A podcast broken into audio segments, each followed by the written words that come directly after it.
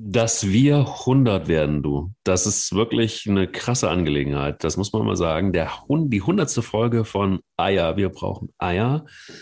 Und, ähm, und das an einem Tag ausgerechnet, wo die Ikone des HSV sagt, ähm, natürlich tut es weh, aber eins müssen wir ganz klar sagen, wir hatten es auch nicht verdient. Autsch. Ja.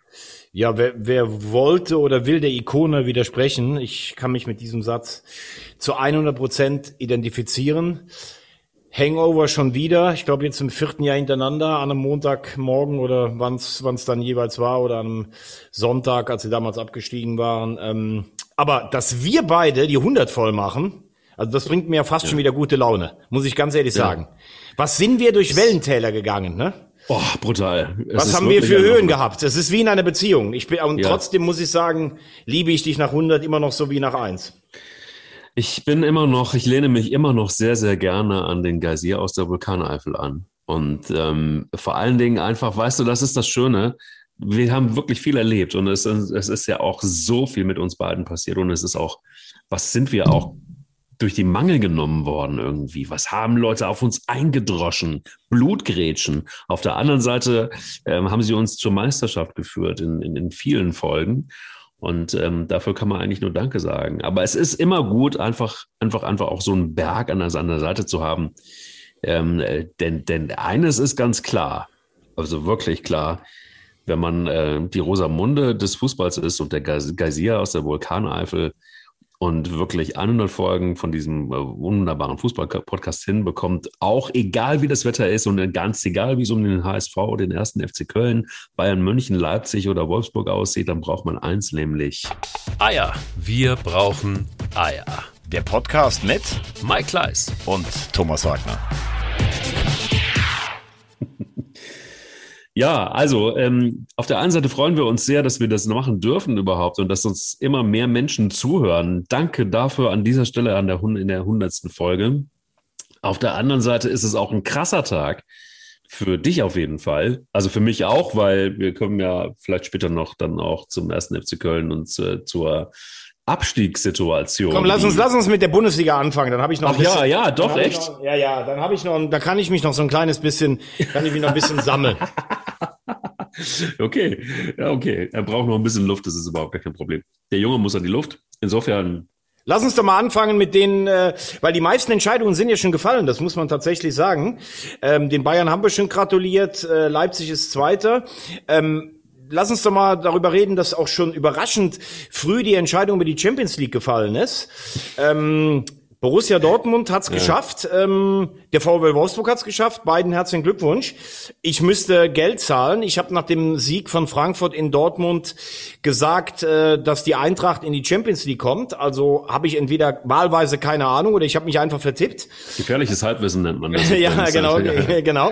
Ähm, ich würde jetzt zunächst mal gerne äh, Borussia Dortmund loben, ähm, weil auch da haben wir ja am Anfang äh, den Namen oh. habe ich mal, den Namen habe ich mal geboren. Oh ja es Aber kotzt mich an. Es kotzt mich an, hat er damals gesagt, dieser Thomas Wagner. Da kommt so ein Typ daher und dann ist es, er hat eine coole Kappe auf und dann macht er ein bisschen Hihihi und schon ist es der beste Trainer der Welt. Es kotzt mich einfach an. So, das war der Aufschlag damals. Ja, dazu, dazu stehe ich auch absolut, was ich damals gesagt habe. Ich habe gesagt, wenn, wenn das äh, wahr sein soll, dass der Trainer mit dem besten Punkteschnitt weggejagt wird und dass es dann nach einem Spiel heißt, oh, der hat uns die gute Stimmung zurückgegeben, da würde ich ja. immer sagen, dass mich das ankotzt. Ja. Und es war ja auch lange in der Bundesliga, äh, war es ja, ich glaube, nach zehn Spielen hatten sie eine Bilanz äh, von Terzic von vier Siegen und vier Niederlagen. Das kann ja auch nicht der Anspruch von Borussia Dortmund sein. Trotzdem, äh, was richtig ist, muss dann auch richtig bleiben haben im Schlussspurt, gerade nach diesem Frankfurt-Spiel, hat Terzic viel richtig gemacht, hat Dortmund viel richtig gemacht. Sie haben jedes Spiel gewonnen. Sie sind nach großem Kampf gegen Manchester City erst ausgeschieden. Sie haben den Pokal nach Dortmund geholt. Und dann muss man auch sagen, da hat Terzic einen guten Job gemacht, da hat Dortmund einen, äh, einen Top-Job gemacht. Und letztlich haben sie auch verdient den Titel gewonnen und die Champions League klar gemacht. Ist ja nicht so schlimm. Der Wunder-Terzic, so hast du ihn damals getauft und er ist bei uns der Wunder-Terzic geblieben, wird ja jetzt nun deine Frankfurter Eintracht auch in der nächsten Saison in die Champions League führen. Was heißt hier mein, also ich mag Eintracht Frankfurt, geiler Traditionsfußballverein, es ist aber nicht meine Eintracht. ähm, es, es, könnte sein, dass er dahin geht. Also äh, Terzic ist einer der Kandidaten, angeblich auch Seoane von Bern, den ich hier auch immer mal wieder in die Verlosung reingeworfen habe. Ähm, auf der einen Seite bleibt ja mal festzuhalten, für mich hat Borussia Dortmund eigentlich den zweitbesten Kader in der Bundesliga nach, nach den Bayern. Und wenn Dortmund die Zeichen der Zeit richtig erkennt und wenn die Mannschaft ähm, bereit ist äh, zu arbeiten und auch mal über einen gewissen Punkt drüber zu gehen, ist es für mich jetzt kein Wunder, wenn Dortmund auch mal sieben Spiele am Stück in der Bundesliga gewinnt oder sechs. So, das ist übrigens auch so eine Sache. Als Dortmund dann plötzlich anfing zu gewinnen, hatten sowohl Wolfsburg als auch die Eintracht damit zu kämpfen. Das ist nämlich dann auch eine andere Situation, als mitten in der Saison mal drei oder vier Siege aneinander zu reihen wenn dann plötzlich ein Konkurrent da ist, wo du weißt, buh, die gewinnen aber auch jedes Spiel. Und äh, wenn du gesehen hast, wie äh, Dortmund äh, Leipzig filetiert hat in Berlin mit einer fast hundertprozentigen Chancenverwertung, wie wenn du gesehen hast, wie Haaland Upamecano beim 2-0 da abgekocht hat, also Upamecano muss man ehrlich sagen, der kostet 42 Millionen. Der hat natürlich auch alle Anlagen, einer der besten ähm, Verteidiger Europas zu werden. Aber was der für eine Scheißsaison gespielt hat, wie viele völlig krasse Aussetzer der hatte, da muss man sagen, würde ich mich als RB verantwortlich auch ärgern. Gerade nachdem er bei den Bayern unterschrieben hatte, hat er unfassbar viele schlechte Spiele gemacht und auch äh, Julian Nagelsmann, den ich, äh, wo ich gesagt habe, das ist für mich der kommende beste deutsche Trainer, der ist natürlich auch mal an seine Grenzen gekommen. Also in diesem Finale hat er völlig falsch aufgestellt mit mhm. Sörlot und Wang. Er hat Angelino zu Hause gelassen, der ein richtig guter Kicker ist. Der kann man vielleicht sagen, das war aus disziplinarischen Gründen, aber so ein Spieler muss sich doch dann irgendwie auch einfangen können. Mhm. Ja, und bei Dortmund, beim BVB haben Holland gezeigt, zu was er in der Lage ist. Sancho ist ja auch immer komisch. Sancho verlängert seinen Vertrag, dann, äh, dann ist er im Herbst, oh, ich will zurück auf die Insel, ich habe Heimweh. Und am Ende von der Saison liebt er immer wieder den BVB und äh, spielt's auch richtig gut, also was der im Finale gespielt hat. Und der alles überragende Mann der letzten Wochen und im Finale war Marco Reus. Ähm, das habe ich ja schon hier vor Wochen, habe ich das ja schon angeteasert, auch mit dem äh, negativen Höhepunkt äh, Frankfurt, aber ansonsten in überragender Verfassung. Ich kann Jogi Löw nur raten, ihn äh, mitzunehmen zur Europameisterschaft. Da bin ich mir nämlich nicht ganz so sicher, ob er das macht. Und äh, dieses Dummgelabere von so vielen, äh, gerade von, von vielen Bayern-Fans, die immer sagen, Reus kann nichts in großen Spielen, da kann ich ja nur drüber lachen. Das wurde übrigens auch in den 90er Jahren oder in den 80ern in Belota Matthäus erzählt, was auch dummes Zeug war. Ähm, und in dem dem Finale hat er einfach ganz eindrucksvoll gezeigt, dass er ein Kapitän ist, dass er voranging und er war der beste Mann am Platz. Total richtig, die Zusammenfassung stimmt. Ich kann das nur so unterschreiben. Marco Reus muss mitfahren. Also da bin ich komplett bei dir. Ich ähm, habe so ein bisschen die Befürchtung, dass, dass Joachim Löw da immer noch ein bisschen zögerlich ist.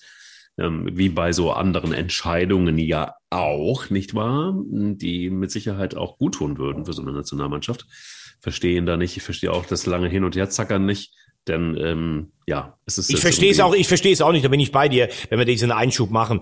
Also beim Pokalfinale war er ja eigentlich sogar in guter Stimmung, aber warum sagt er da nicht? Ja, wenn die sich nicht verletzen, sind Müller, Hummels und Reus dabei. Genau. Auch auf genau. Müller zu verzichten wäre ja. ein Wahnsinn. In der Form, ja. in der er ist, der kann auch natürlich in seinem, äh, in, dann in seiner, wenn er spielt, ich habe immer gesagt, wenn, wenn Müller nicht spielt, ist der sicherlich ein schwieriger Typ in der Kabine. Aber wenn der spielt und wenn der so spielt, wie der die letzten Wochen und Monate gespielt hat, dann muss der doch mitfahren. Da gibt's überhaupt gar keine, kann es gar keine zwei Meinungen geben. Zumal, du hast ja jetzt auch bei allen Personalien sogar 26 Leute, die du im Kader, aber klar, wenn Müller mitfährt, muss er auch in der Anfangsformation spielen und Reus in der Form kann den Unterschied herstellen, äh, zumal jetzt auch Goretzka noch angeschlagen ist. Also gar keine Frage, du musst alle drei musst du mitnehmen. Ich bin mal gespannt, ob er es macht, weil bei bei Jogi Löw habe ich manchmal den Eindruck, der nominiert immer so mit Zeitverzögerung.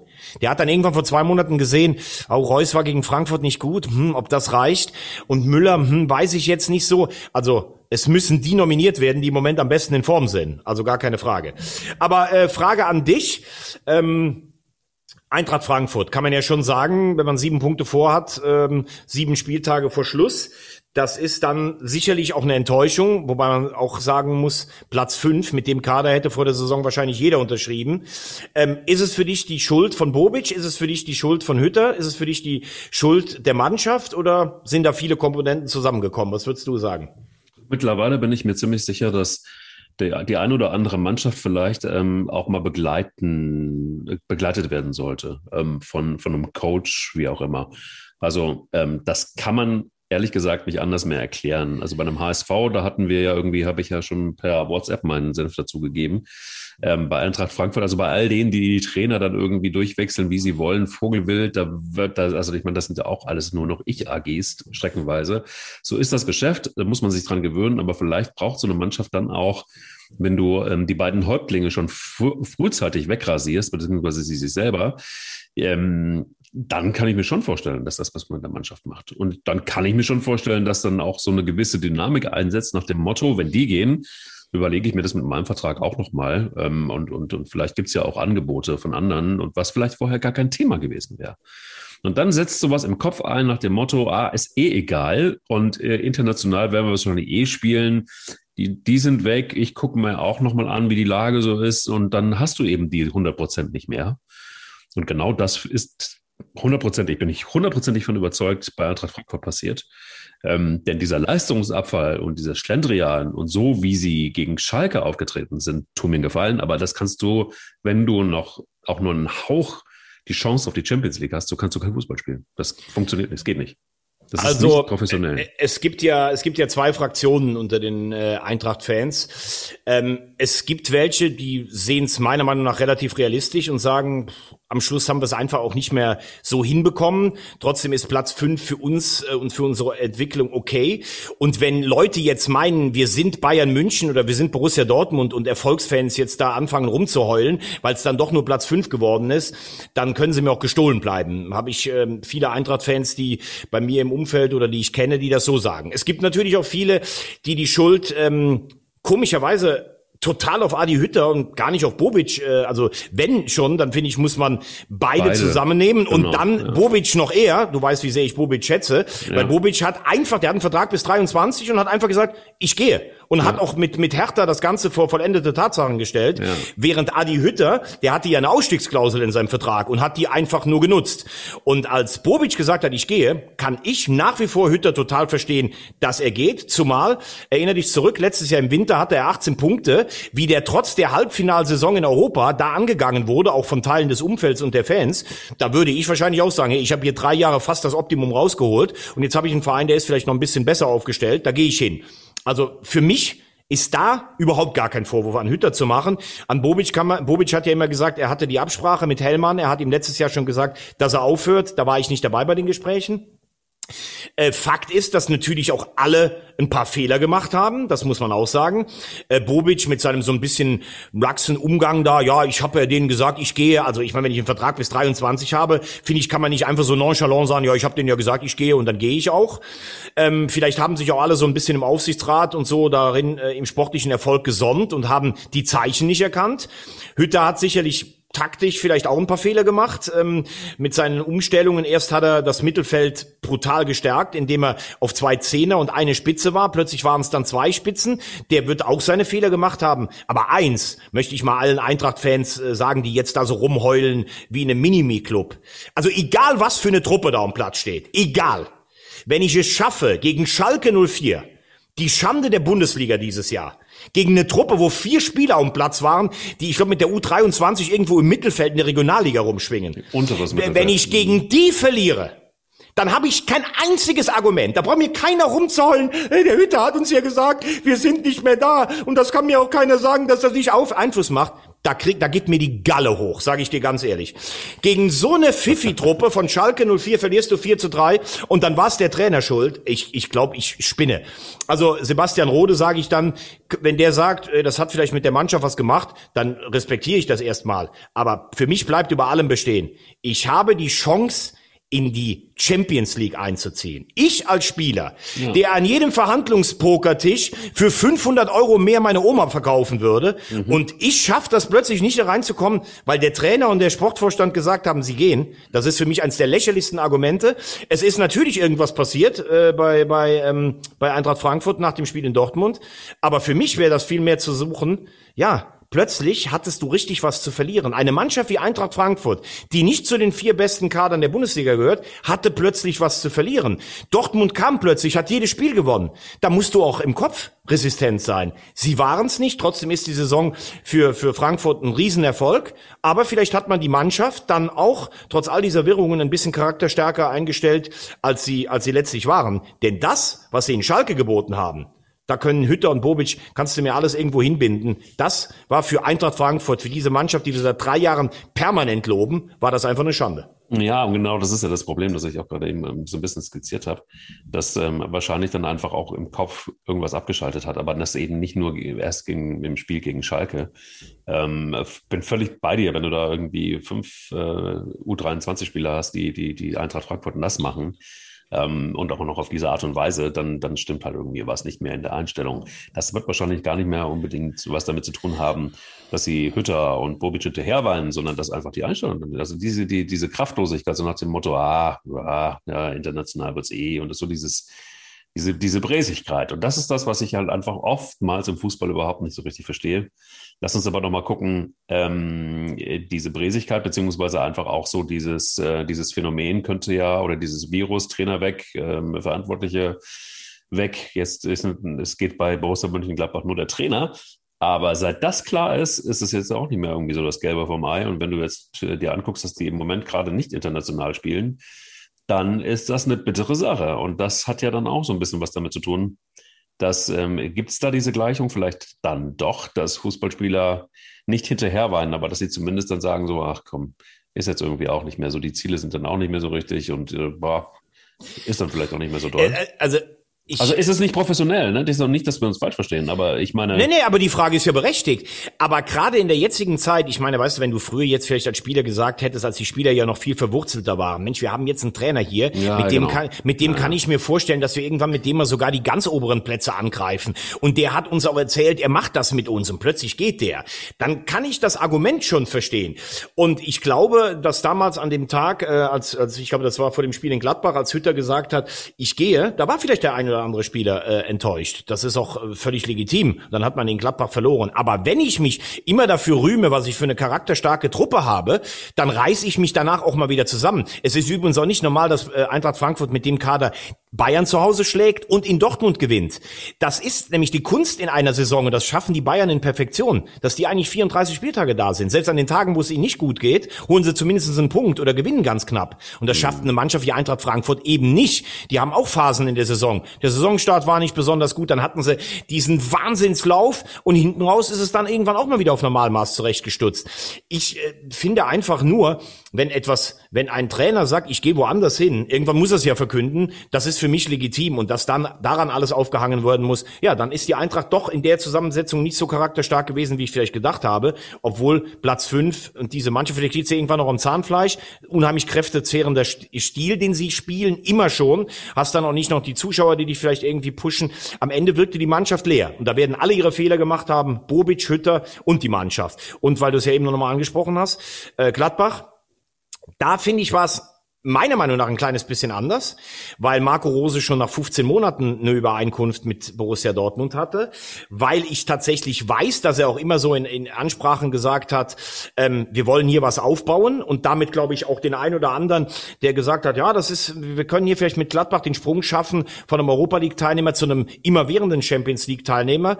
Damals habe ich gesagt, diese katastrophale Aufstellung gegen Köln zu Hause, die so mir ein bisschen gezeigt hat, ich habe gar nicht verstanden, was hier für den Verein irgendwie auf der der, auf der äh, Rolle steht. Und wenn man jetzt sieht, das habe ich ja damals äh, gesagt, ich hätte ihn damals äh, freigestellt, Marco Rose, und du bist jetzt sogar davon abhängig, dass andere für die spielen, um wenigstens noch in die Conference League zu kommen, muss man unter dem Strich sagen, für Borussia Mönchengladbach war diese Saison eine Enttäuschung und da kann auch die erstmalige K.O.-Teilnahme in der Champions League nicht drüber hinwegtäuschen. Da ist wirklich was, ich will nicht mal sagen, dass da auch was kaputt gegangen ist. Du musst auch deshalb nicht acht Spiele verlieren, weil Rose geht.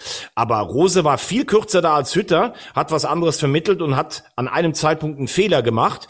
Und wenn du jetzt natürlich siehst, wie Gladbach auch die Spiele, jetzt auch zu Hause gegen Stuttgart. Ich habe das Gefühl, die sind irgendwie alle froh, dass auch diese Zusammenarbeit ähm, rum ist. Und Rose ist sicherlich auch ein Verlierer auf dem Trainermarkt. Der kommt jetzt zu Borussia Dortmund, wo der Vorgänger Pokal gewonnen hat und in die Champions League gekommen ist.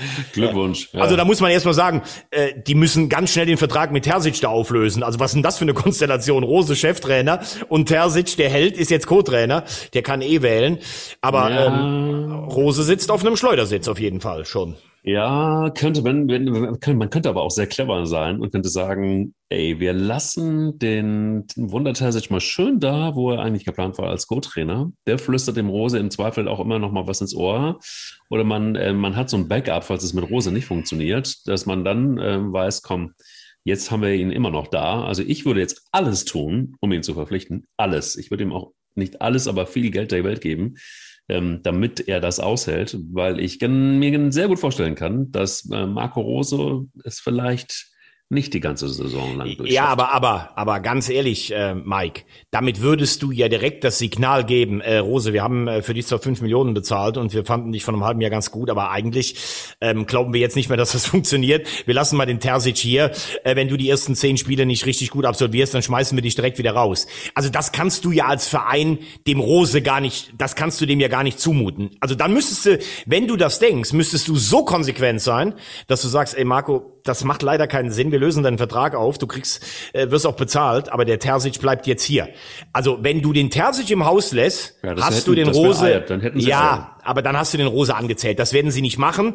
Terzic wird, ähm, der wird bei West Ham United gehandelt, wenn David Moyes nicht Europa erreicht oder in der Bundesliga Frankfurt-Leverkusen. Das wären ähm, vielleicht die Kandidaten. Sie werden mit Marco Rose in die Saison gehen, aber der hat eine der unangenehmsten Aufgaben, die man im Moment einfach bewältigen muss, weil er halt auch als, als Verlierer jetzt aus Gladbach kommt, selbst wenn er noch Siebter würde. Also mit dem Kader, dem teuersten der Vereinshistorie in Gladbach Siebter zu werden, Conference League zu spielen, ähm, das ist kein Erfolg.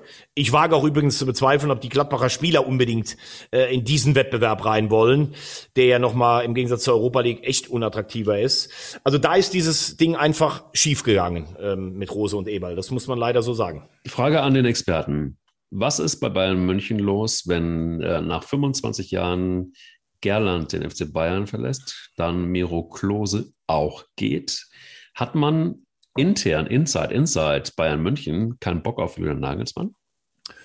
Nee, ich glaube, äh, dass Julian Nagelsmann auf die beiden betreffenden Personen äh, keine Lust hatte oder oder dass man sich da, dass man da keinen Weg gefunden hat und dass die dann ihre Konsequenzen ziehen. Also bei Klose ist ja das Ding, Klose hat seinen äh, Trainerschein gemacht, der muss natürlich auch irgendwo gucken, wo er sich ein bisschen die Hörner abstoßen kann. Also wenn du äh, zweiter Co-Trainer bei Bayern München bist, dann äh, wo, wo soll dann dein Weg weiterhin gehen? Und äh, ich finde es auch völlig legitim, dass Nagelsmann sagt, ich nehme meine eigenen Leute mit oder ich möchte die, die, die mir, äh, denen ich vertraue. Die Personalie Hermann Gerland ist sicherlich ein bisschen, bis, bisschen diffiziler, äh, weil die Bayern es mit Hermann Gerland natürlich geschafft haben, in, in, in all diesen Zeiten des völlig hoch durchgestylten, also der Firma Bayern München, ähm, mit, mit Hermann Gerland immer noch so ein, so ein Stück Menschlichkeit, äh, Verbundenheit, auch so ein, so ein Urviech einfach im Verein zu haben, der ja eigentlich so auf den ersten Blick gar nicht so dahin passt. Ne? Ich meine, er war früher ein Arbeiter beim VfL Bochum als Spieler, als Trainer in Bielefeld und in Nürnberg, immer so ein, so ein, so ein Felix Magger-Typ irgendwie. Und dann hat er aber trotzdem so eine Menschlichkeit, so eine Wärme ausgestrahlt. Ähm, seinen täglichen Wert als Co-Trainer kann ich jetzt gar nicht beurteilen, weil ich natürlich ganz selten beim Training dabei bin. Aber einen Hermann Gerland, der sicherlich auch mal jemanden in den Arm nimmt und der auch mit den Journalisten mal einen, einen, einen geilen Smalltalk hat und der dich manchmal auch am Platz angeraunzt hat, ey, wie siehst du eigentlich aus? Hast du ein bisschen zugenommen oder sowas? Das ist schon ein geiler Typ. Also ich habe den immer total gemocht. Ich habe ihm auch immer gesagt, Hermann, du bist, also du bist der Einzige, den ich hier richtig gerne mag. Mhm. Da hat er immer gesagt, hau du ab, schleich dich oder sowas. Ne? Ähm, also geiler Typ. Und wenn der nicht da ist, ja, dann, dann geht so ein, so ein Stück letzte Menschlichkeit bei Bayern einfach weg. Ich finde es völlig legitim, dass Nagelsmann seine eigenen Leute mitbringt. Aber Nagelsmann kommt als Pokalverlierer. Er hat richtig einen auf den Sack bekommen im Pokalfinale. Ja. Das, das registrieren alle im Bayern-Umfeld, auch die Spieler. Die denken natürlich, wenn der jetzt hier zu groß mal den, den Otto macht, wir haben sieben Titel in einem Jahr gewonnen und der hat, äh, der hat verloren. Ich finde es ein Risiko für ihn, dass Gerland nicht mehr da ist. Ich hätte als Nagelsmann versucht, Gerland irgendwie zu halten. Aber das äh, muss er natürlich selbst wissen. Na gut, also Miro Klose ähm, könnte, zumindest mal munkelt man das, in Bremen gehandelt werden als Trainer. Ähm, da hat er lange, nee, drei Jahre hat er da gespielt und auch sehr erfolgreich mit 63 Toren. Ähm, wie sieht's für dich jetzt unten am, am Tabellenkeller aus? Das ist ja eine brisante Situation, bevor wir dann in die zweite Liga gehen. Ja, eine, eine, eine pressante Situation. Kannst du dich an den James Bond-Film erinnern, ähm, Goldfinger? Als äh, Goldfinger all die Kriminellen im äh, Keller bei sich, in, ähm, im Billardkeller versammelt hatte.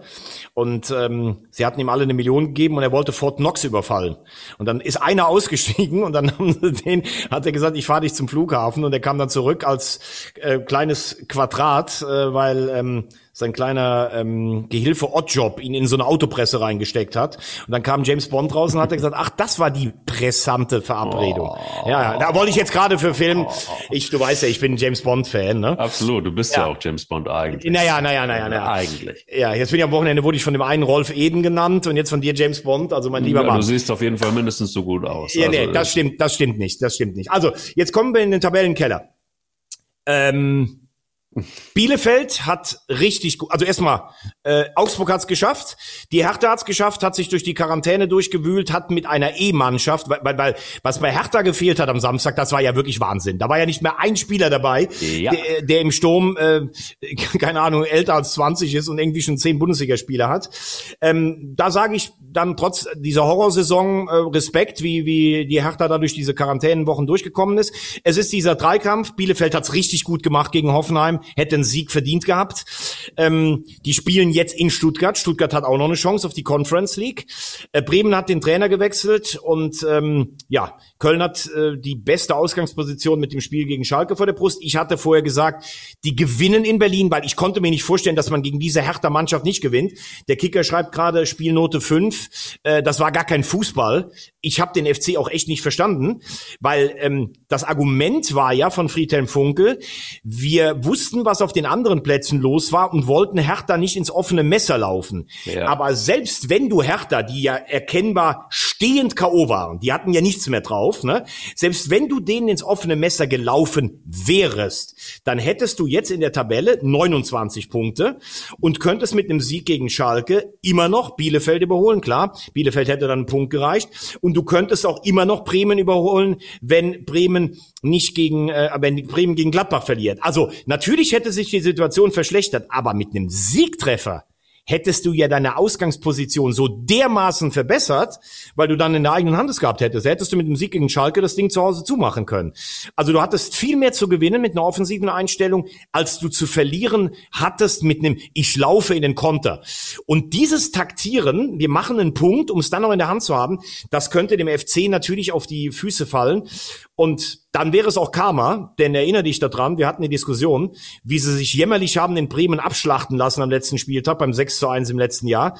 Da war Düsseldorf zum Beispiel auf die Hilfe von Köln angewiesen, obwohl Düsseldorf sein Spiel auch bei Union selbst verloren hat. Und jetzt sind sie auf Gladbach und Stuttgart angewiesen. Hm. Bin ich mal gespannt, wie das, wie das geht. Was glaubst du, wie groß ist die Lust von, von, von Gladbach und Stuttgart, sich voll reinzuhängen, um in die Conference League reinzukommen? Ja, ich mache jetzt erstmal den Effenberg und ähm, oh. bin, bin, bin komplett bei Stefan Effenberg, ähm, der im Doppelpass gesagt hat, das ist das schwerste Spiel. Köln hat das mit Abstand das schwerste Spiel gegen Schalke 04. Und das habe ich ja schon vor, boah, ich weiß nicht, vor zwei Wochen schon gesagt. Da bin ich komplett dabei, weil die haben gezeigt gegen Eintracht Frankfurt, dass die sich noch gebührend verabschieden wollen aus der Bundesliga. Und wenn es jetzt gegen Köln geht, da werden die alles tun, den FC runterzuschießen, aber alles und werden auch nochmal alles geben und von mir aus auch noch alle U23-Spieler aufstellen. Keine Ahnung, was, was ihnen da einfällt, was Grammatzis da, was, was er da plant. Das ist ein ganz, ganz gefährliches Spiel. Und wer glaubt, dass Schalke jetzt äh, dem FC hilft, in irgendeiner Form, der hat sich geschnitten. Ich glaube, die Rivalität ist da viel zu groß. Und ähm, die Schalker sind jetzt mit dem, äh, mit dem 4 zu 3 sind die brandgefährlich. Und da bin ich mir ziemlich sicher, wenn Friedhelm Funkel auf die Idee kommt, wieder ein Taktikspiel zu spielen, und da bin ich nicht bei dir, das war das Dümmste, was man machen konnte. Hotte auf der Bank, der irgendwie immer gucken musste, wie es auf den Bundesliga-Plätzen steht und ähm, das Friedhelm Funkel weitergegeben hat und der dann die Taktik daraufhin angepasst hat. Das ist so das, das, das Schlimmste, was mir als Fußballfan erstmal passieren kann. Das ist auch das Dümmste, was mir passieren kann, weil wenn man so taktisch äh, tatsächlich vorgeht beim Fußball, was ein Spiel ist, was du nicht steuern kannst, einfach nur aus der Theorie raus, dass das entschließt, erschließt sich mir überhaupt nicht. Das ist für mich tatsächlich wirklich, da ist wirklich der Punkt erreicht, wo ich mittlerweile denke, Leute, die Fans wollen euch vor allen Dingen auch mal rennen sehen. Die wollen, die wollen Leistung sehen. Die wollen euch bluten sehen. Und mit was? Mit Recht. Die haben ihre Dauerkarten nicht zurückgegeben. Ähm, die Kohle auch nicht, zurück, nicht zurückgefordert. Die stehen hinter dieser Mannschaft. Und was tun die? Die kämpfen nicht, die bluten nicht, die schwitzen nicht. Nichts, kein Abstiegskampf. Krieg ich das blanke Kotzen. Ähm, und auf der anderen Seite hast du dann Mannschaften wie Bielefeld und Hertha BSC, die Harz haben, die dagegen gehen, die im Rahmen ihrer Möglichkeiten total unterschiedlich voneinander den Kampf aufnehmen und in der Bundesliga bleiben wollen. Äh, Mainz 05 hat das schon vor Wochen und Monaten tatsächlich gemacht und haben sich einfach, haben einfach Eier gehabt und haben durchgezogen. Hertha BSC zusätzlich auf eine andere Art und Weise, Arminia Bielefeld. Ähm, ja, natürlich, die werden auch mit Sicherheit das nächste Spiel gewinnen wollen und auch müssen und werden es auch gewinnen. Die einzige Unbekannte ist für mich Werder Bremen. Denn, das ist völlig unstrittig, wer so desaströs managt, wie Herr Baumann das getan hat und sich hat einlullen lassen, nur weil Werder Bremen gegen Leipzig im Pokal einigermaßen okay gespielt hat und sich immer wieder von Kofeld hat einlullen lassen und es nicht geschafft hat, in den Gremien Kofeld zu, Kofeld zu entlassen und ähm, zum Scharf schon längst als Interimstrainer dazu installieren, der muss eigentlich seinen Hut nehmen. Und dann am, am einen, einen Tag vor Ende, einen Spiel, Spieltag vor Ende, auf die Idee kommt, dass Schaf das noch irgendwie retten kann. Das ist so, das ist so richtig brutal. Äh, da ist jetzt äh, eine kleine Nachricht reingekommen, äh, dass ich mich hier nicht in Rage äh, rede, deshalb ende ich jetzt hier an der Stelle. Also, hat, hat der ähm, Technikchef dir geschrieben, oder? Ich glaube, er hat auch gesagt, halt's Maul, das reicht jetzt. Du bist du, du geh mal einen Meter runter mit dem Puls, sonst trink mal bist was. Ja, bist ja richtig auf Zinne. Ich bin richtig auf Zinne. Also ich find's, ich find's so lausig, es ist so lausig und so bitter. Und bei Werder Bremen ist es einfach auch, da bin ich fassungslos, wie man, wie man dann noch schnell eben mal den Trainer Also ich fasse jetzt also. mal zusammen. Du gönnst Bielefeld die Rettung und den Lausig-Pokal sollen sich dann Bremen und der FC ausspielen, wer noch in der Delegation darf. Voll. Also ein, ein, einen Satz noch ähm, oder, oder zwei Gedanken noch ähm, zu Köln gegen Schalke. Du hast immer gesagt, dass das Spiel gegen Schalke schwer wird. Das stimmt. Aber ganz ehrlich, bis zum Spiel gegen Frankfurt weiß ich nicht, woher du das hergenommen hast. Der, äh, der, FC Schalke 04 ist äh, in, der, in die zweite Liga getaumelt. Die haben sich abschießen lassen wie Schülermannschaften. Also da braucht mir jetzt keiner zu sagen, dass Schalke sich seit Wochen wehrt und plötzlich ohne Druck ein schwerer Gegner ist. Ja, gegen Frankfurt, das war ein Ausrufezeichen, aber es war vorher so schlecht, dass ich nicht weiß, wo du das vorher genommen hast. Das ist ja immer der Spruch der FC-Fans. Wir haben dann gegen Schalke den Matchball und wir sind aber der FC, wir schaffen es, das zu verbaseln. Das, äh, das akzeptiere ich auch. Aber äh, du hast immer gesagt, gegen Schalke wird schwer. Ich weiß nicht, woher du das genommen hast, weil Schalke bis gegen Frankfurt gar nichts gebracht hat. Nur, nur, einen, kleinen, nur einen kleinen Einschub. Das ist nämlich nur daher, dass sich so eine Mannschaft wie der FC Schalke nur 400-prozentig einigermaßen okay aus der Bundesliga verabschiedet. Ja, haben sie bisher aber nicht. Das haben sie bisher überhaupt nicht. Das war das erste Spiel, wo sie das gemacht haben. Ich habe das überhaupt nicht gesehen. Ich fand eher, dass es sogar schändlich war, wie sie sich verabschiedet haben. Und jetzt gegen Frankfurt haben sie es echt gut gemacht. Äh, kleiner Seitenkick. Äh, du hast gesagt, Schalke wegen der Rivalität will den FC unbedingt mit runternehmen. Also ich glaube, den meisten Spielern ist das relativ egal, weil sie nächstes Jahr gar nicht mehr da sein äh, werden. Aber wenn du als Spieler denkst, dann müsstest du ja eigentlich sagen, okay, wenn wir den FC mit runternehmen, die sind dann ein großer Konkurrent nächstes Jahr für die zweite Liga. Den müsste es ja dann fast am, am ersten recht sein, wenn Bielefeld mit runtergeht, weil die nicht direkt ein Top-Favoriten der zweiten Liga wären. Aber glaube ich nicht, weil die äh, U23-Spieler, wie du sagst, die wollen rennen und Schalke hat in der Tat nichts mehr zu verlieren und für den FC, das war ja nicht so, dass die in Berlin nicht wollten, sondern du hattest das Gefühl, die waren ja wie gelähmt vor lauter Angst gegen diese E11, E11 von Hertha. Ja. Ähm, und äh, ja, ich habe es auch nicht verstanden, weil du hast es ja einfach nicht mehr in der eigenen Hand. Ich habe das einfach nicht verstanden, warum du nicht mehr da auf, auf volles Risiko gehst und sagst, ja, wir taktieren und jetzt haben wir ja noch dieses Spiel, weil du setzt ja voraus, dass du gegen Schalke gewinnst und du setzt eben voraus, dass die anderen nicht gewinnen, die sicherlich schwerere Aufgaben von der Papierform her haben haben, aber das sind ja auch keine unmöglichen Dinge. Äh, Bielefeld hat sich schon mal irgendwann in Stuttgart gerettet. Ähm, zu Werder Bremen, ähm, ja, da finde ich, bin ich, äh, bin ich äh, zu ganz großen Teilen bei dir. Das ist nicht nur Kofelds äh, Scheitern, sondern das ist auch Baumanns Versagen. Also A, haben sie letztes Jahr die Relegation gegen Heidenheim mit unfassbar viel Glück überstanden und seitdem hat sich ja gefühlt eigentlich gar nichts verändert und verbessert. Also der Kader ist noch schlechter geworden. Klar, das liegt auch an finanziellen Zwängen. Äh, ein Spieler wie Klaassen zum Beispiel, der weg ist.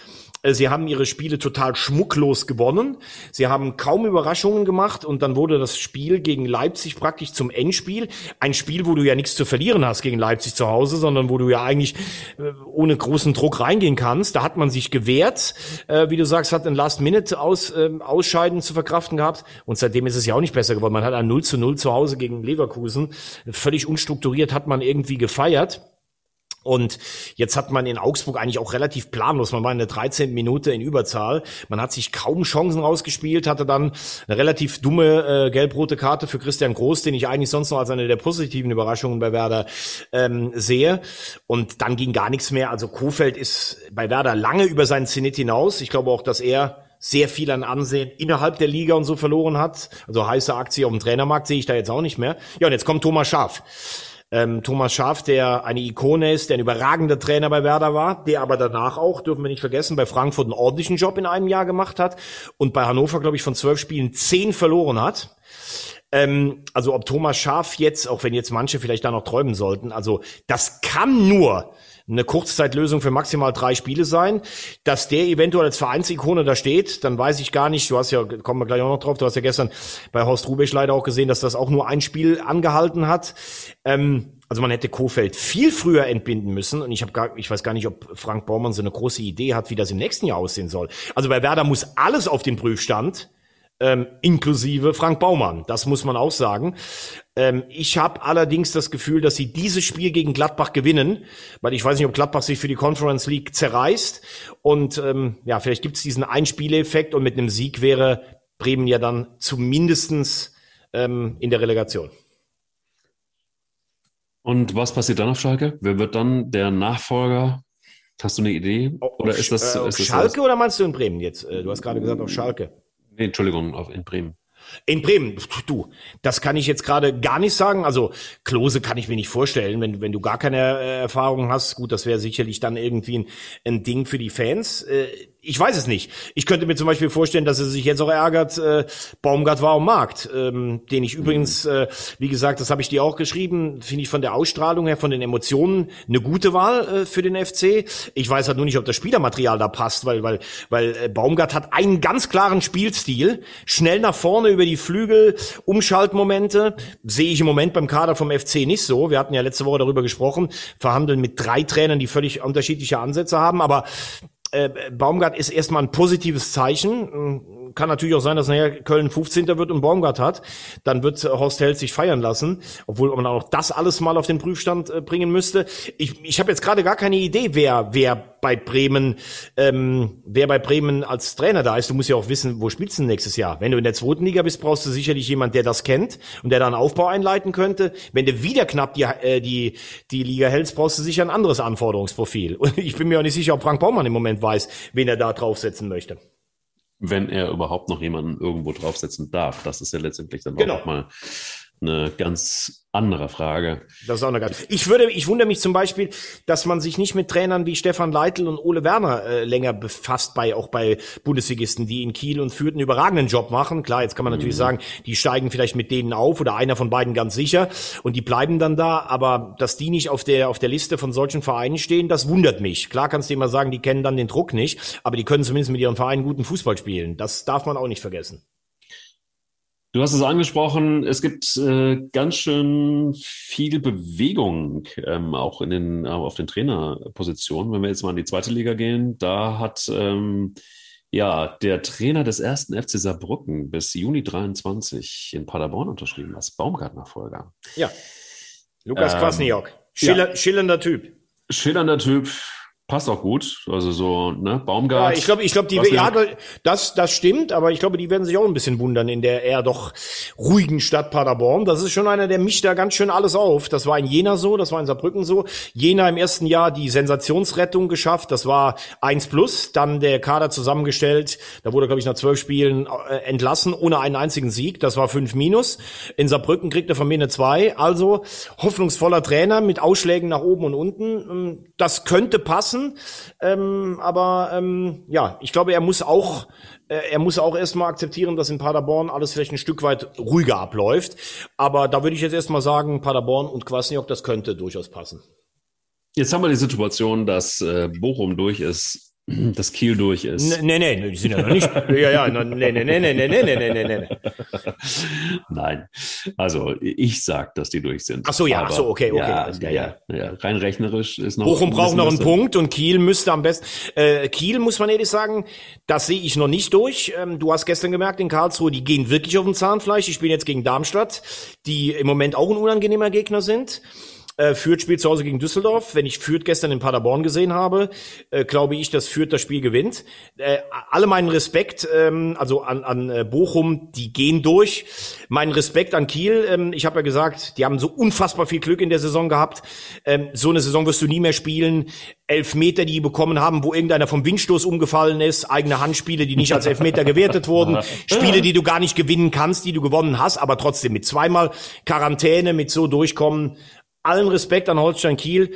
Fast noch sensationeller finde ich die Leistung von, von Kräuter Fürth. Die haben, glaube ich, den zweit- oder drittgeringsten Etat fast in der Liga. Was die da aufgestellt haben und wie die da durch die, äh, durch die Liga fahren, sensationell. Das darf man übrigens auch nicht vergessen, dass äh, in diesem Jahr selbst 60 Punkte wahrscheinlich nicht zum direkten Aufstieg reichen. Also wir haben vor der Saison gedacht, äh, ich gerade auch als HSV-Fan, oh, Jahr ist die Liga nicht so stark. Doch, Bochum, Kiel und Fürth haben es richtig stark gemacht und haben es auch verdient, auf den ersten drei Plätzen zu stehen. Ähm, ich könnte mir sogar vorstellen, dass ähm, dass äh, Fürth noch Zweiter wird. Also Bochum ist durch. Und den Bundesligisten kann ich nur sagen, die könnten alle wahrscheinlich nur darauf hoffen, dass sie Kiel als Gegner kriegen, weil Kiel wirkt jetzt schon ausgelaugt am Ende dieser Saison und führt mit dem Selbstverständnis, mein lieber Gesangverein, da kommt einiges auf den Bundesligisten zu. Und ja, damit sind wir dann beim traurigsten Kapitel wieder mal. Dass Fortuna Düsseldorf nicht aufsteigen hör auf, hör auf, aber ganz ehrlich, äh, also der HSV, das ist, das ist so also einfach nur als, als HSV-Fan, das ist so traurig und das ist so bitter und man muss wieder konstatieren, ja, es ist leider auch wieder mal verdient, dass sie nicht aufgestiegen sind.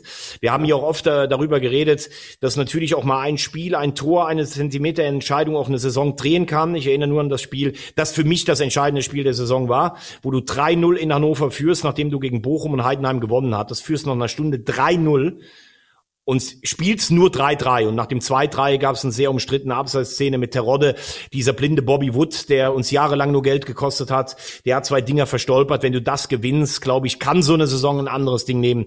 Aber unterm Strich müssen wir sagen, eine wieder mal nicht druckresistente Truppe, eine Ansammlung von Ballerinas und Traumtänzern, hat es wieder mal geschafft, eine super Ausgangsposition zu verspielen. Und es ist einfach nur ganz, ganz bitter. Und es ist auch ziemlich peinlich, ähm, was in dieser Saison passiert ist. Und da muss für mich übrigens auch alles auf den äh, auf den Prüfstand. Ich habe vor zwei Jahren hier oder oder irgendwann habe ich auch äh, gesagt, als er kam, als Jonas Bolt kam, gute Wahl, gutes Netzwerk. Ähm, ich muss sagen, der muss aber jetzt auch ganz dringend liefern. Das ist sein Kader, das war sein Trainer. Und selbst Horst Rubech hat es nach einem 5 zu 2, so einer Befreiung gegen, gegen Nürnberg nicht geschafft, dass diese Mannschaft emotional angefixt war gestern in Osnabrück. Das war ja Wahnsinn. Natürlich haben wieder alle Spieldaten für den HSV äh, äh, eigentlich gesprochen. Lattenschuss von Meißner. Osnabrück hat zwei Tore geschossen. Einmal hat er den Ball verstolpert, einmal gar nicht richtig getroffen. Das passt dann auch. Aber diese Gier, dass ich einen Gegner auffressen will, dass ich mit Toren auch führt unter Druck setzen will, das habe ich einfach gestern nicht gesehen. Das ist die größte Enttäuschung. Und deshalb muss man sagen, von hinten nach vorn, Ulreich, Da kam, kam mit großen Erwartungen von den Bayern, habe ich auch gedacht, Top-Torwart.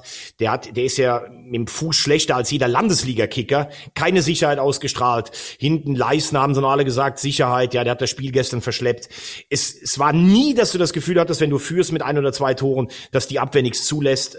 Katastrophe. Im defensiven Mittelfeld keine Stabilität drin. Gestern hat sich Onana dann noch verletzt. Leibold, guter Kicker, aber gar keine Körpersprache als Kapitän. Duziak, schön Spieler, den du in den entscheidenden Spiel nicht gesehen hast. Kittel ähnliche Kategorie, der hat ja sogar am Ende noch ein bisschen was versucht. Terodde vorne völlig abgeschnitten, muss man sagen. Jasula, eine Katastrophe als Neuzugang. Das war von A bis Z eine Katastrophensaison. Der junge Meißner hat mir noch ganz gut gefallen. Und eigentlich müsstest du sagen, musst du den kompletten Kader auswechseln. Das wirst du nicht können, weil du hast ja noch ein weniger, ähm, du hast nur noch 20 Millionen als Etat. Schalke hat 32 bis 35, nur um die Dimension zu sehen. Du wirst dann irgendwann wahrscheinlich so auf Platz 5 oder 6 mit Etat zu sein. Es ist ganz, ganz schlimm. Und jetzt ist es einfach so, wie ich es gesagt habe, wenn du dann im dritten Jahr nicht hochgehst, du bist einfach nur noch ein stinknormaler Zweitligist, gegen den aber alle anderen gerne Fußball spielen. Und ich befürchte, du gehst so einen Weg wie Leeds oder Nottingham, die einfach mal 10 bis 20 Jahre in der zweiten Liga spielen. Und wenn es ganz schlimm kommt, gehst du einen Weg wie 60 und Lautern. Also das ist heute der tiefste Tiefpunkt an reichen Tiefpunkten in den letzten sieben bis acht Jahren in der HSV-Vereinshistorie.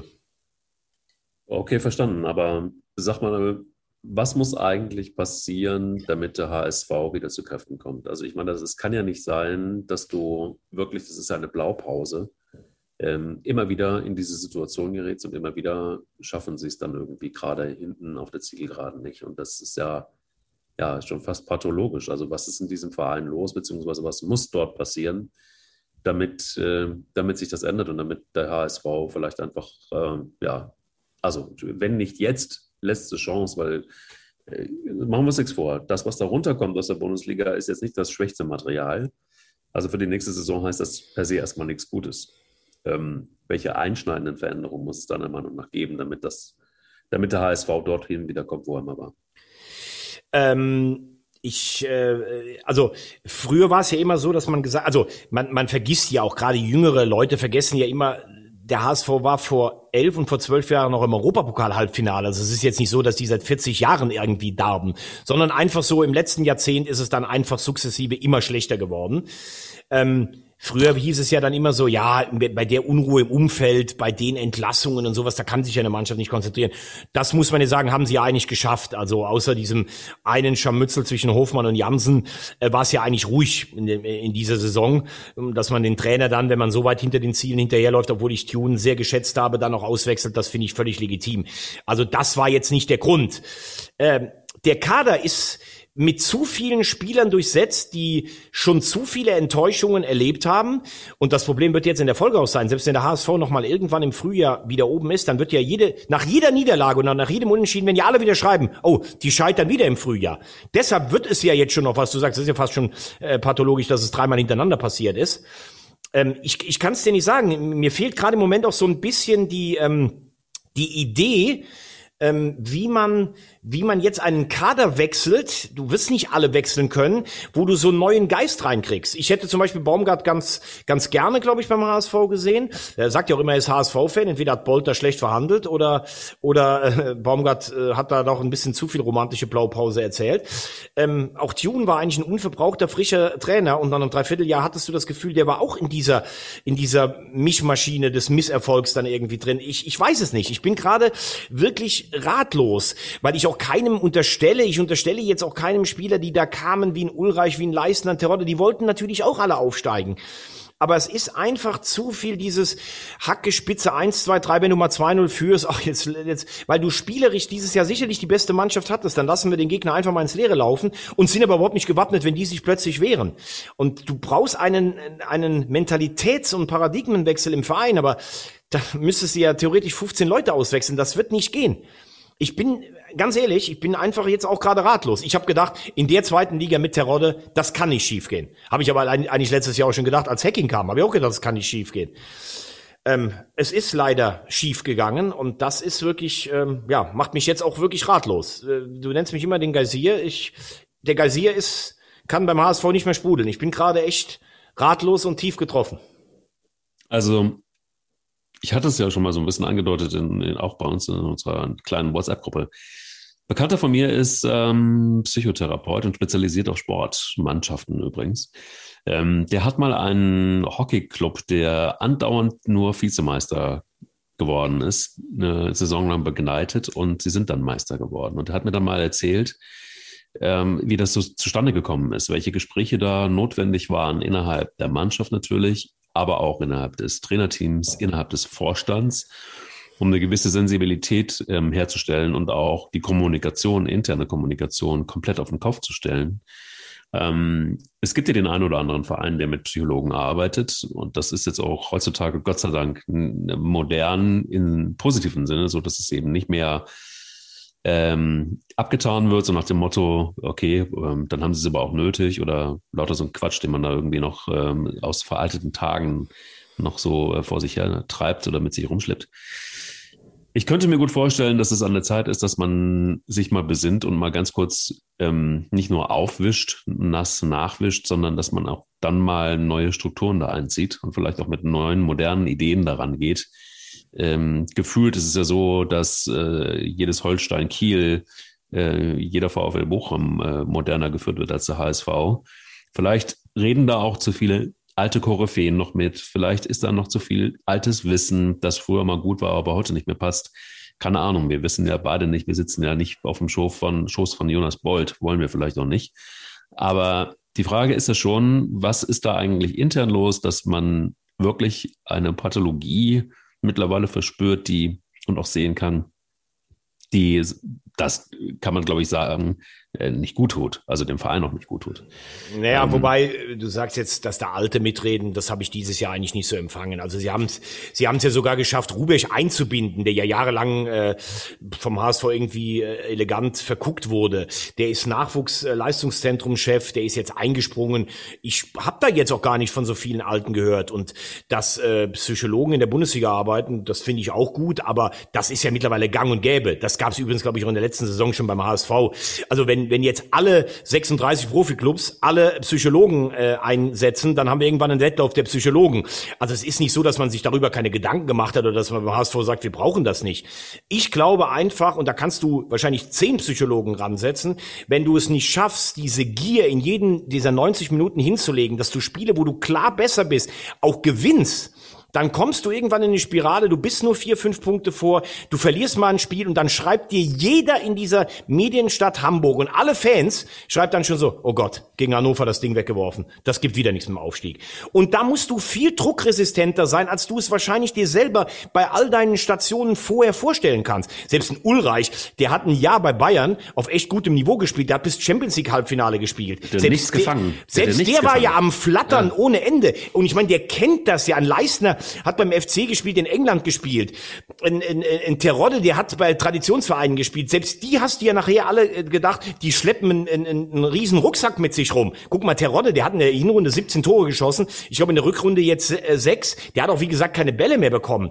Also das ist so groß, dieses Kopfproblem, dieses, was sich da alles aufbaut, auch vor dieser Wucht dieses Vereins. Ich glaube, da müsstest du eine ganze Armada von Psychologen beschäftigen. Oder du hast einfach mal eine Saison, wo dann in so einem kritischen Spiel auch mal ein Ding für dich reingeht oder wo du einfach sagst, nee, wir, wir lehnen uns bei 2-3-0 nicht zurück, sondern wir schießen die jetzt 5-0 ab. Und wenn das selbst in Rubech jetzt nicht geschafft hat mit dieser Euphorie des 5-2-Sieges und mit zwei Wochen locker äh, mit, den, mit der Mannschaft arbeiten, dann siehst du ja mal, wie tief dieses Problem da drin ist. Also ich glaube, da ist es keiner, der sich gegen einen Psychologen wehrt, sondern in, dem, in diesem ganzen Club muss ein Umdenken stattfinden. Aber das wird natürlich jetzt auch nicht einfach in der Stunde einer erneuten brutalen Enttäuschung. Absolut, aber da bleibe ich dann ähm, bei einem Alten, in Anführungsstrichen, der mal gesagt hat, wir stehen mit dem Rücken nicht mehr an der Wand, sondern an der Wand. Was nochmal? Wir stehen mit dem Rücken, was? Wir stehen mit dem Rücken nicht mehr an der Wand, ja. sondern in der Wand. Ach, in der Wand. Okay. In der Wand. Ich habe nochmal an der Wand. Und, und wer hat das gesagt? Das war Uwe Seeler. Uwe Seeler. Ja. Das war natürlich Uwe Seeler, der große Uwe Seeler, der. Dass der das auch alles mitmachen muss, das ist auch alles Wahnsinn. Das ist totaler Wahnsinn. Aber hey. Ich, ich kann auch ganz ehrlich, wenn ich das jetzt alle höre, nächstes Jahr ist die zweite Liga so super. Mit Dresden und mit Rostock und mit Schalke und vielleicht mit Werder und vielleicht mit Köln. Und ich kann, ich will das nicht mehr. Samstag 13 Uhr, was ist denn das für eine Anstoßzeit? Mann, ey. Montagsspiele mag ich besonders gerne. Montagsspiele. Und soll ich dir was sagen? Soll ich dir was sagen? Das Schlimme ist ja, ich meine, du hast das ja auch schon gemerkt. Ich war äh, so in den letzten Wochen, ich bin wirklich so so eine ganz tiefe Frustration und Enttäuschung. Letztes Jahr habe ich ja noch jedes Spiel, da habe ich ja gedacht, ich habe einen Puls von 140 bei jedem Spiel oder sowas. aber ich, es, es, es geht aber auch trotzdem nicht, dass ich jetzt irgendwie sage, äh, jetzt gucke ich mir nur noch die Ergebnisse an, dann berührt's mich nicht. Natürlich berührt's mich noch. Es ist, ich habe zum Fußball echt mittlerweile in, zu ganz vielen Sachen echt, glaube ich, eine gesunde Distanz bekommen. Aber diese Raute, die geht mir einfach nicht aus dem, aus dem Kopf und aus dem, aus dem Herz und es ist nur so, ich kriege nur, weißt du, wie früher auf dem Schulhof, da warst du 16 oder 17 und hast die aus der Oberstufe ange, oder mit 15 angehimmelt und hast einen Korb nach dem anderen bekommen. Ich krieg eine Backpfeife nach der anderen vom HSV. Oh, ja. oh okay, okay. Aber, aber bei meiner Zuneigung und mein Fansein wird nicht weniger. Wollte gerade sagen. Also ich meine, das Gute ist, weißt du, ich werde dich jetzt einfach die nächsten 100 Folgen immer mal wieder aufheben, wenn du fällst. Ach, wie schön. Und ähm, werde bleib, immer bleib mal bitte sagen, mehr Rosamunde. Ja, das ist kein Problem, lieber Geisier. Und wir werden mit Sicherheit 100 Folgen noch brauchen, bis der HSV wieder erstklassig ist. Nein, Ähm. bitte nicht.